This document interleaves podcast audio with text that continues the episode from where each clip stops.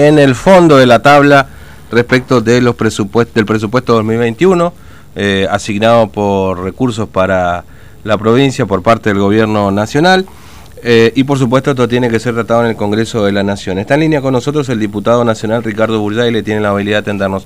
Burdaile, buen día, ¿cómo le va? Fernando lo saluda, ¿cómo anda? ¿Cómo le va, Fernando? Bien, bien, buen día. El día de la primavera para usted y su audiencia. Gracias, muy amable. Eh, igualmente. Eh, ¿Primavera para el presupuesto o es el invierno este presupuesto que presentó este eh, Alberto Fernández para la provincia de Formosa? Eh, a ver, vamos de lo general a lo particular. Sí. El presupuesto que presentó el Poder Ejecutivo eh, es un presupuesto que hoy aparece inconsistente. ¿sí? Mm, Eh, ¿Por qué? Porque, en primer lugar, no refleja eh, la realidad económica que uno prevé se pueda proyectar para el próximo año. Prevé una inflación de, de un nivel del 28% anual, cuando todos sabemos que el aumento de tarifas que ha anunciado el ministro eh, se va a producir este año. De hecho, ya en combustible hemos tenido Sí. eh, un 9% de aumento, creo, en, en lo que va del mes. Eh, por lo tanto, nace desactualizado ese presupuesto, es un presupuesto que eh, parece inconducente. Eh, no contempla, Fernando, porque por ahí es lo que todo esto trae confusiones, no contempla los, la reforma tributaria que anuncia el gobierno, ni siquiera este famoso impuesto a los ricos que se Mm. prevé, porque de hecho el presupuesto ingresa sin el tratamiento de este impuesto, eh, que tampoco creo que haga variar mucho, por, porque creo que es un impuesto que no va a tener éxito, eh, ni tampoco prevé cuáles van a ser las erogaciones en materia previsional, que son muy importantes en materia presupuestaria.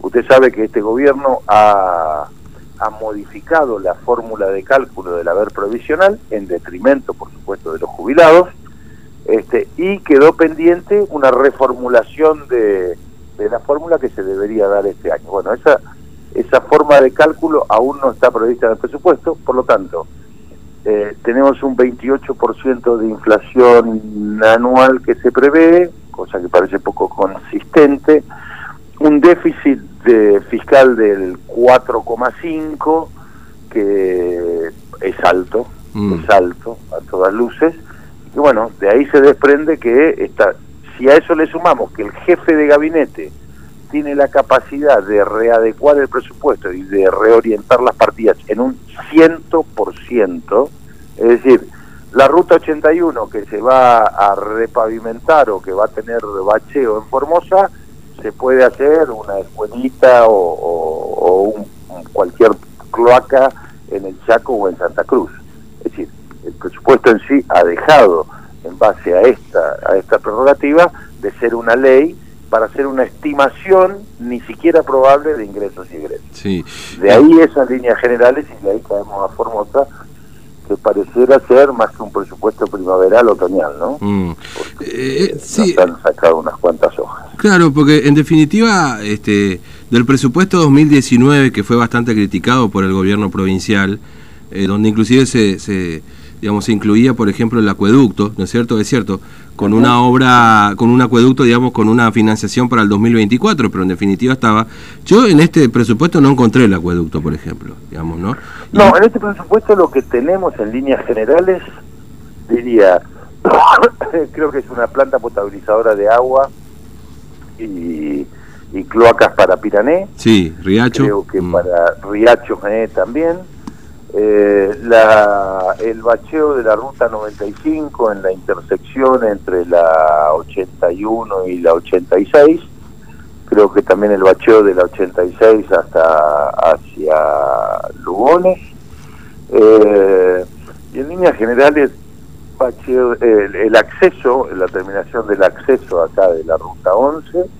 En líneas generales no he encontrado, sí, la concreción de jardines maternales, mm, eso sí, ahí bastante. de la mano del- de fondos del BID, Mm, eh, pero digamos no he encontrado obras de envergadura eh, en esto, de hecho el presupuesto creo que son 2.800 millones en materia de, de inversiones de capital, ¿no? mm, Este, por supuesto, lo leía al ministro de Economía, decía que esto es un presupuesto, si es un presupuesto puede tener alteraciones en las partidas presupuestarias, pero por ejemplo yo lo que quiero decir es que eh, Nación va, va a tener erogaciones a través de sus distintos organismos de 53 mil millones de pesos en la provincia de Formosa.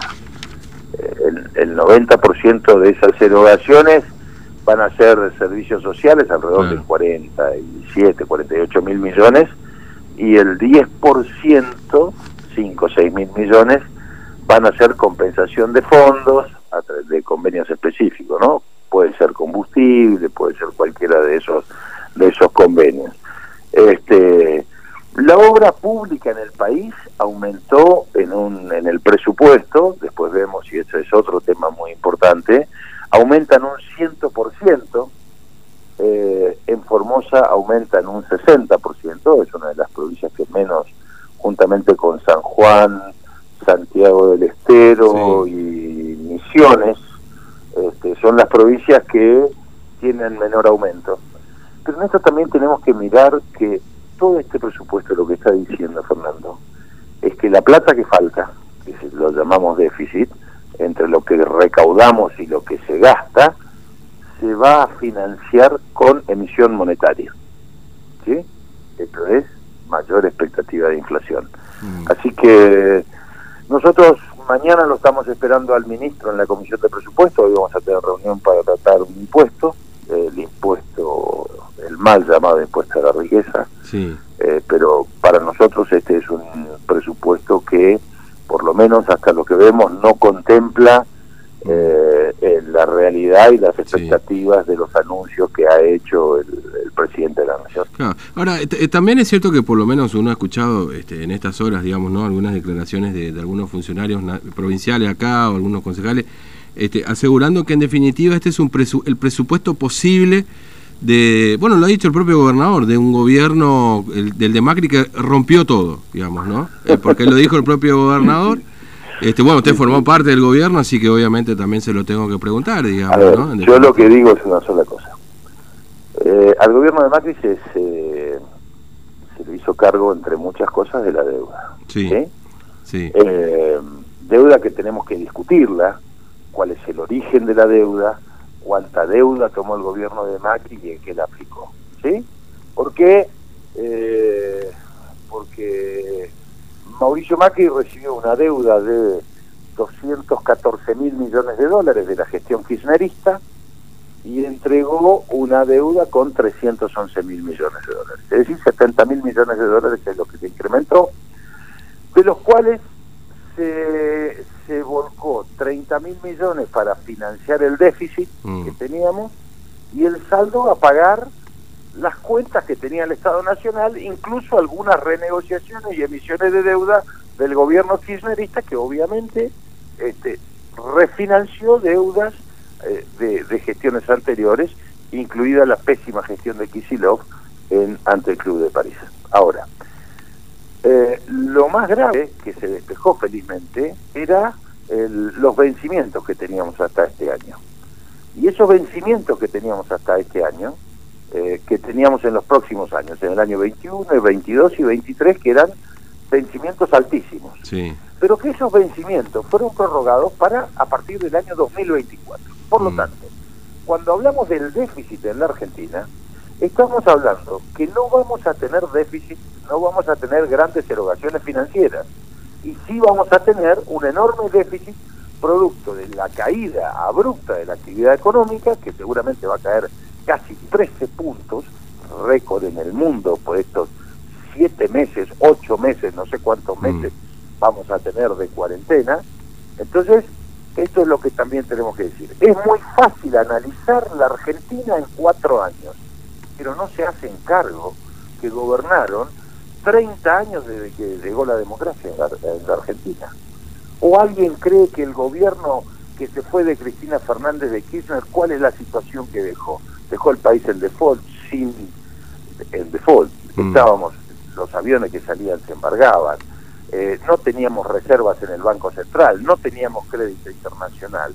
Es cierto que el gobierno de Mauricio Macri y de Cambiemos no ha respondido con las expectativas y ha tenido enormes problemas económicos.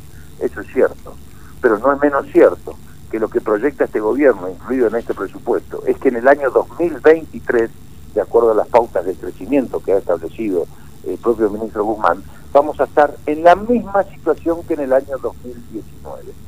Entonces, hoy tenemos un millón de despidos entre empleo formal e informal. Yo quiero ver la gestión y quiero que empiecen a mirar para adelante y dejen de excusarse como si hubieran tenido una gestión brillante en 12 años donde los precios internacionales estaban por las nubes. Mm. Hay una realidad, fueron con el 32% de pobreza. Mauricio Macri se fue con el 35% de pobreza. Y es cierto que se ha incrementado y que la gestión económica no ha sido la mejor. Pero sí quiero que empiecen a resolver los problemas que hablaban. Hoy hay pymes que cierran. Hoy no hay no hay incentivo a la producción. Hoy se combate a lo que es el de emprendedurismo. Hoy no hay incentivos para decir que somos una sociedad, como dice el presidente, del capitalismo. Hoy la opresión sobre el sector privado es feroz. Entonces, bueno, miremos qué es lo que se va a hacer, esperemos nosotros tenemos la mejor de las, de las voluntades constructivas, pero sí vemos que hay un rumbo económico y político muy errático. Eh, diputado Burdaile, gracias, un abrazo. Gracias Fernando, muy Hasta luego. Buen día. Buen día. Bueno, diputado nacional Ricardo Burdaile. Este, a propósito del presupuesto, vamos a estar hablando con diputados, si no es hoy, seguramente serán los próximos días, porque estás, está también el diputado Fernández Pate.